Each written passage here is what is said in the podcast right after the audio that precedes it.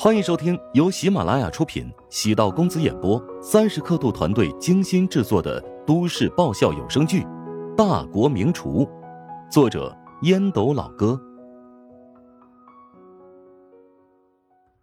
第二百四十七集。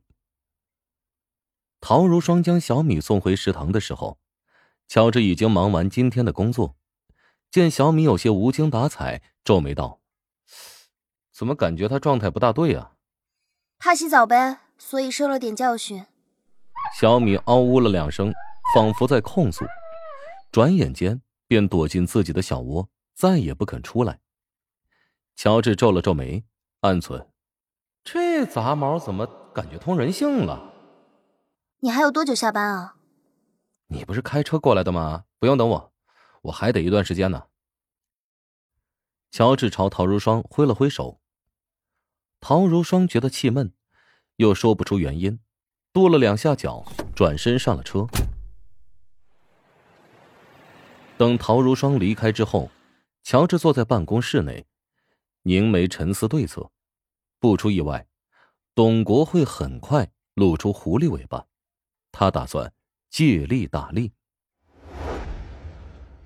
董国给杜兰打了好几个电话，终于得到杜兰的回音。杜兰发来两段视频，第一段视频将交给他的药包丢入食堂后厨盛放高汤的锅内；第二段视频是乔治用勺子取出高汤倒入锅中烹饪某道菜。从视频来看，杜兰已经按照自己的嘱咐完成了构陷计划。董国喜不自禁。赶紧给认识的一名记者拨通了电话。给你个大料，你要不要？大料啊？此人并非传统报纸、杂志或者电视台的记者。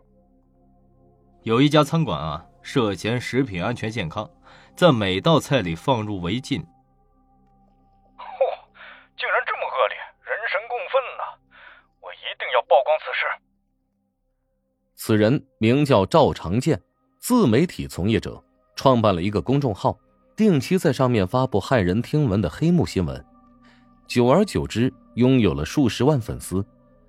光靠卖广告，一年便能够拥有数十万的收益，更别提暗地里敲诈勒索某些黑幕对象的费用了。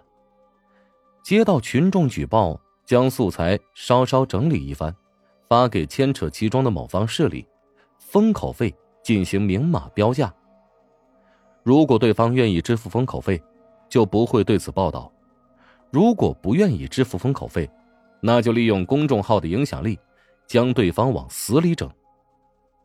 他开的价格也不是特别离谱，往往呢，那些被敲诈的对象都采取息事宁人的手段，选择支付封口费。不过，从前年开始。有关部门已经开始严格管理此类自媒体，赵长健因此而低调了很多，没有之前那么嚣张跋扈了。赵长健在董国的饭馆里吃过几次饭，董国给他免单或者打折，他觉得董老板挺慷慨的，挺仗义的。在网上查了一下食堂的具体情况，发现这家食堂的人气很旺，粉丝比自己还多，正好是合适的调查的。碰瓷对象，如果能让对方认怂，那收益肯定不会少啊。赵长健坐在自己的工作室内，稍微酝酿了一番，便开始组稿。大致内容是：琼金现在最火的一家食堂，老板对外号称是厨王，事实上呢是采取歪门邪道的奸恶小人。通过线人了解到，食堂的厨师在高汤里放了某种禁忌的调料。以至于所有的菜都特别鲜美。如果顾客长期在这家食堂吃饭，会染上可怕的毒瘾。赵长健成稿之后，将新闻检查了好几遍，传到公众号之后，拨通食堂的客服电话：“喂，你好啊，我刚才在网上看到一条呢关于网红食堂的曝光新闻呢，说你们家的高汤里啊放了禁忌调料，是否有此事啊？”请问您是在哪里看到这条新闻的？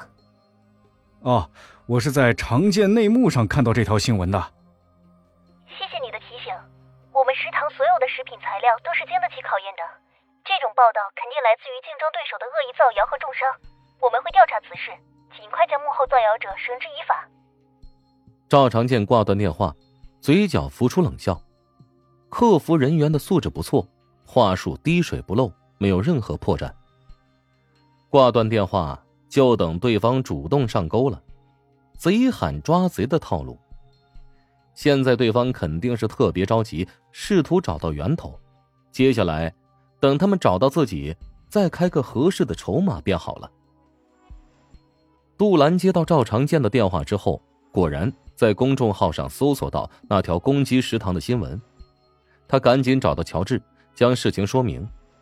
乔治将文章从头到尾看了一遍，这文笔一般啊，或者说是粗糙啊，描述方式主观，带有攻击性语言。但是这种文章有很强的煽动力，能给不明所以的网民带来误导。点击率过万，转发量能查得出来吗？转发量只能在后台查看，肯定超过五百了。嗯，那就好办了。想要抓住敌人的破绽，必须要等待有犯错才行。根据法律，浏览次数达到五千，转发量达到五百，构成诽谤罪。乔治故意让杜兰演戏，迷惑董国，采用的是钓鱼策略。这件事接下来跟你无关。如果董国再联系你，不要再搭理他。嗯，我已经将他拉黑了。杜兰也不愿意跟董国过多接触，他每次投向自己的眼神都不怀好意。乔治登录微信，关注常见内幕的公众号，留言：“我是第二食堂的老板乔治，能不能约你见一面聊一聊？”赵长健坐在电脑前，一直关注后台，没想到乔治这么快便回复自己，越是心急，越说明对方心虚了。行啊。半个小时之后，我来找你。赵长健将车停在车位上，给乔治打了个电话，说自己已经到了。乔治回答：“你来办公室找我吧。”原以为乔治主动在门口迎接自己的大驾，没想到让他非常失望。他没有感受到足够的尊重。走到大厅，询问前台的丁婵，问清楚乔治的办公室，再摸到二楼。终于见到乔治。乔治正在跟胡展娇打电话。原本打算购买那栋楼，果然出现问题。房东的儿子急需用钱，不知道是否将那栋楼抵押过。如果抵押过的话，产权不清楚，那栋楼就不能买了。坐在沙发上，赵长健硬是忍气吞声的坐了十来分钟，默默发誓：等下得让你给我磕头认错才行。乔治终于挂断电话，冲赵长健一笑：“不好意思，让你久等了。”“，多等一会儿没关系，你让我等了十五分钟呢，多给我十五万，就算是补偿了。”“补偿？” 赵长健暗忖，原来自己遇到了一个傻子。难道你不是想聊聊？关于你们食堂动用违禁调料作为配方的问题吗？不是，你可能存在什么误会。